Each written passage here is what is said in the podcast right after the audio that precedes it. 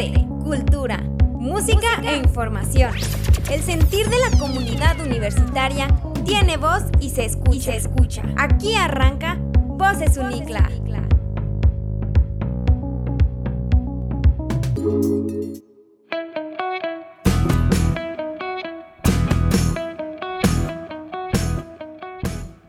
Segunda edición, segunda temporada, bienvenidos a Voces Unicla, el podcast de la Universidad Contemporánea de las Américas. Yo soy Remy Martín y en los próximos minutos le daremos eco a las voces. Vive alegre, vive amoroso, vive con fe, vive inteligente, vive Unicla. Este 2021 cumplimos 20 años de existencia. Aprovecha que durante marzo tenemos un 50% de descuento en inscripción. Notiunicla. Celebramos dos nuevos convenios. El primero es con el ICADMI y el segundo con el Instituto Mexicano de Ciencias del Deporte, Fisioterapia y Salud. Sabemos que la comunidad UNICLA sacará provecho de esta sociedad y que las instituciones fortalecerán nuestros objetivos de generar grandes profesionales. ¿Qué es un plan de estudios? Es el programa que tienen las instituciones para asegurar el proceso de enseñanza y aprendizaje en una licenciatura, que permita conocer la secuencia de materias y los requisitos para obtener titulación. ¿Ya checaste el plan de estudios de la carrera que quieres estudiar? Escuchemos a nuestras voces Unicla, estrenando una sección. Entrevista con el experto. Eric nos presenta a la maestra Emilia, quien nos habla de comunicación organizacional. Hey, hola, ¿qué tal? Bienvenido a esta nueva sección de Voces Unicla. Entrevistas con los expertos. No te cansas de escucharme en los videos, no me cansas de escucharte en la universidad, sino que ahora hasta en tu celular me vas a estar escuchando aparte. No me vas a ver, pero ya te das de imaginar cómo soy. Y el día de hoy traemos unas preguntas a una de las maestras que se enfoca en la carrera de comunicación, la maestra Emilia. ¿Cómo está maestra? Hola Eric, muy bien y muy contenta de escucharte. Yo no me canso, ¿eh?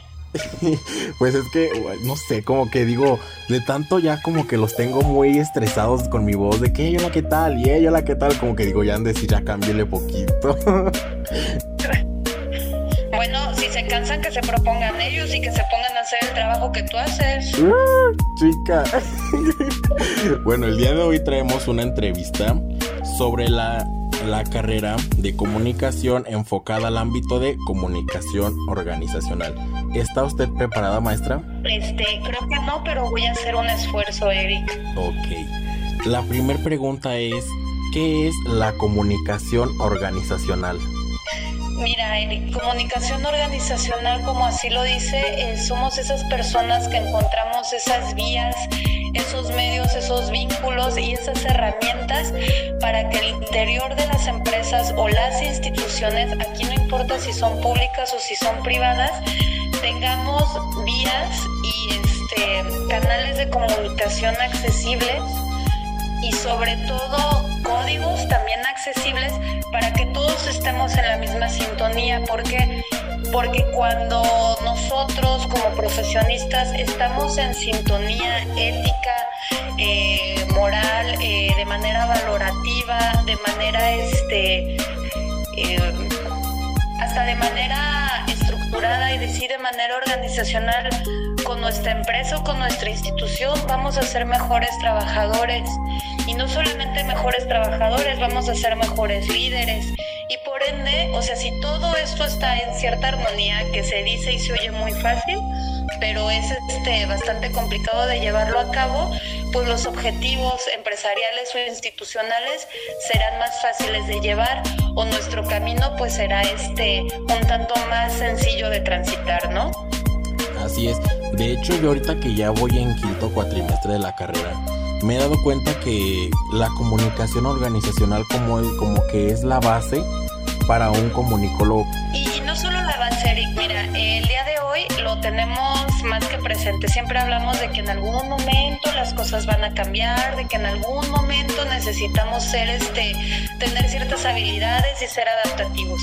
El día de hoy eso ya es una realidad este, este tema que espero que ya estén cansados de escucharlos, pero que es necesario que lo, que lo tomemos, pues este tema de pandemia nos viene a presentar que aunque estemos aislados de nuestra casa, no podemos estar si no nos adaptamos y no tenemos las habilidades y las herramientas de formar buenos equipos de trabajo, pues estamos perdidos, ¿no? Entonces, eh, un comunicólogo, en esencia, tiene que estar ahí como, como al centro, como siendo un vórtice de esos grandes equipos de trabajo donde todos podamos entendernos, plantear objetivos, porque todos hablamos de esa parte de vamos a lograr los objetivos, pero el, simple hecho de plantearlos, de saber hacia dónde vamos y qué es lo que realmente queremos, pues es este, no es tarea fácil, ¿no? Entonces, sí, un comunicólogo organizacional hace eso, eh, elabora, plantea, eh, trabaja con equipos para, para el mejor desempeño de las empresas o instituciones. Y esto lo repito mucho, puedo ser un tanto reiterativa porque sucede hasta en la empresa pública. ¿eh? Yo he estado ahí, este, quienes conocen mi trayectoria saben que tengo experiencia en ambos, en ambos lados, este, en lo público, en lo privado y pensamos que en las instituciones es un tanto más fácil y no, o sea, llegar a consenso es, es una tarea difícil. ¿Por qué es tan importante que un estudiante de comunicación lleve a cabo esta materia dentro de su planeación estudiantil? Porque el día de hoy, como te voy a dejar una tarea, porque si no, no dejaría de, ser maestra, eh, revisen cuáles son... Eh, Ustedes como estudiantes, chicos, aprender un montón de teoría les sirve y para eso están en la escuela, obviamente. Pero si no logran desarrollar herramientas y habilidades del siglo XXI, y esa es la tarea que les voy a, dejar en educación, cuáles son esas habilidades del siglo XXI, pues estamos un poco perdidos en el, en el ámbito profesional. Porque es importante que ustedes como alumnos se lo tomen en serio y de verdad vayan pensando y enfocándose este, en echarle mucha galleta y muchas ganas a esta materia y en desarrollarse eh, en esta área y no dejarlo a un lado, porque como te digo, parte de esas habilidades del siglo XXI para desarrollarnos, no importa el ámbito en el que estemos, público o privado, no importa si somos médicos, científicos, licenciados, ingenieros, o sea, ahora sí que no importa la disciplina, pero si no traemos habilidades adaptativas, habilidades de desarrollar eh, colaboración con los demás, habilidades de creación, eh, de creatividad, de manejar contenidos, etcétera, nos encontramos perdidos. Evidentemente otras disciplinas no se las podemos pedir. O sea, sería lo ideal que existiera, ¿no? En su ámbito profesional pero nosotros, los comunicólogos, te digo, vamos a hacer ese andamiaje que vamos a sostener esas actividades y esas habilidades que van a desarrollar al final del día la actividad concreta y el trabajo en equipo de una institución. Entonces tómenselo en serio porque a donde vayan, ustedes habrán tenido que desarrollar esas habilidades. Así se quieran dedicar a la televisión, sigue siendo una empresa, así se quieran dedicar a los medios digitales, sigue siendo un sistema de trabajo. Entonces, el comunicólogo organizacional entiende y trabaja con esos sistemas y sirve como apoyo, como andamiaje y pues desde donde se sostiene todo lo demás. Así es. Así que pues chicos, si ustedes están interesados en estudiar la carrera de comunicación, pues están viendo una de las principales materias que se ven al principio de tu carrera. Entonces pues esta es una de las primeras secciones, una de muchas, una de tantas, porque esta solamente es el principio de algo nuevo. Recuerda, yo soy Eri González y el día de hoy estuviste escuchando una de las principales materias comunicación organizacional por la maestra Emilia. Gracias maestra por aceptar esta invitación al primer podcast de Voces Unicla y qué mejor con mi nueva sección de entrevistando al experto. Muchísimas gracias Eric y gracias a toda la comunidad Unicla que sigue fuerte en toda esta situación. Yo espero verlos pronto y les mando un saludo enorme.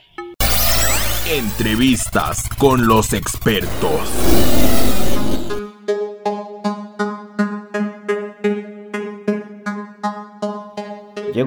De escuchar cine con Alejandra Barajas, reseñas cinematográficas en la butaca. En esta ocasión les presentaré una película que muy seguramente les volará la cabeza.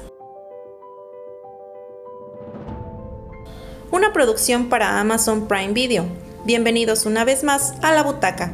Como ya sabes, esta reseña contiene spoilers, así que, ¿qué esperas para ir a verla?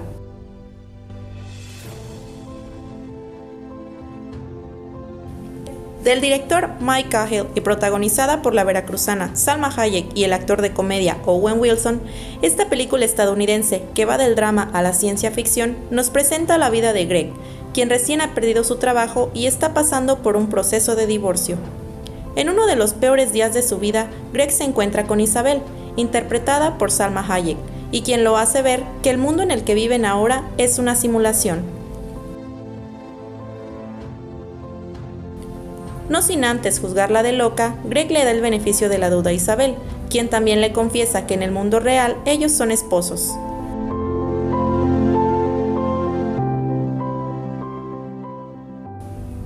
Después de llegar a un punto en el que no pueden escapar de los problemas en la simulación, Isabel decide que es hora de llevar a Greg a la realidad, donde él descubrirá un mundo perfecto en el que no existen las carencias ni las guerras y han desaparecido las clases sociales, para hacer toda la sociedad del mismo nivel económico alto.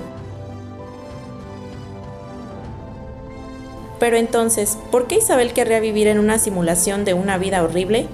Para descubrirlo, deberás ver la película, que como te recuerdo, está disponible en Amazon Prime Video.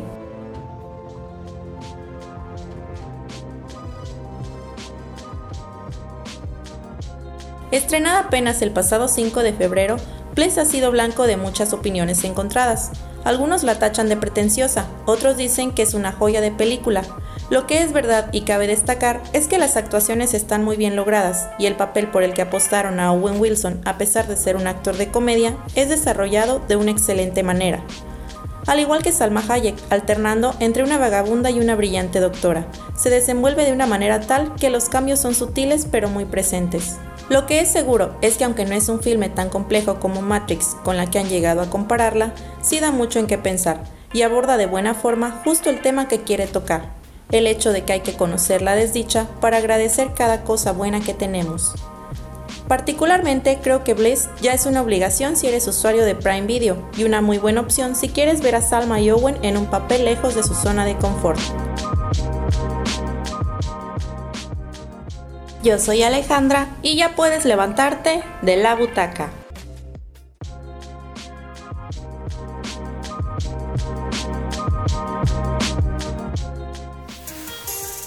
El arte y sus múltiples aristas con Morelia Herrera.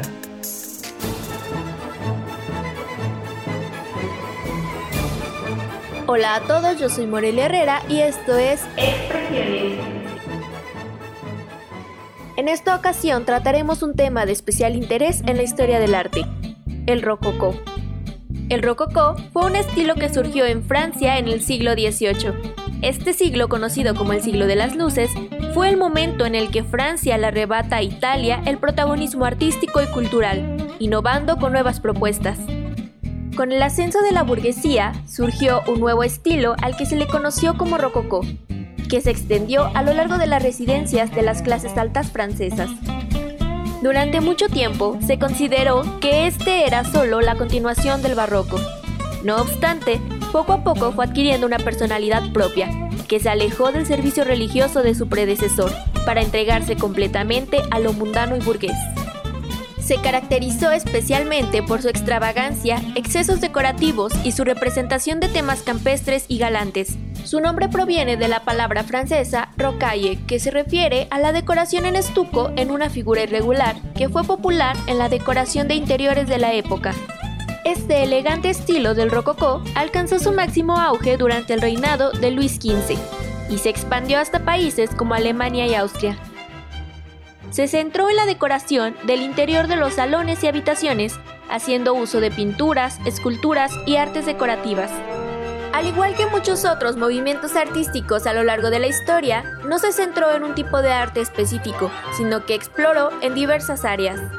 En la arquitectura destacó Jacques Gabriel, quien colaboró en la decoración del Palacio de Versalles. Mientras que en la pintura, Antoine Watteau se posicionó como uno de los máximos representantes de las fete galán y las escenas bucólicas. Asimismo, otros artistas como Fragonard se colocaron dentro del círculo de pintores más famosos de su época, con su obra El Columpio. Este estilo se expandió también, aunque con menor medida, a Italia e Inglaterra, Joshua Reynolds y Thomas Gainsborough, fundadores de la Royal Academy, se acercaron a este elegante estilo y se interesaron por el paisajismo. Aunque es uno de los estilos más criticados, no cabe duda que representa a la perfección los intereses del momento en el que la opulencia lo era todo. Este gasto excesivo en las decoraciones cobraría factura años más tarde, cuando el proletariado se levantó en armas para exigir justicia durante la Revolución Francesa.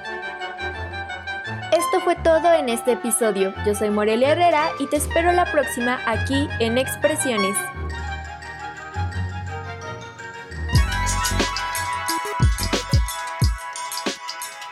Y hasta aquí la edición de hoy. Yo soy Remy Martín y recuerden que aquí le damos eco a las voces Unicla.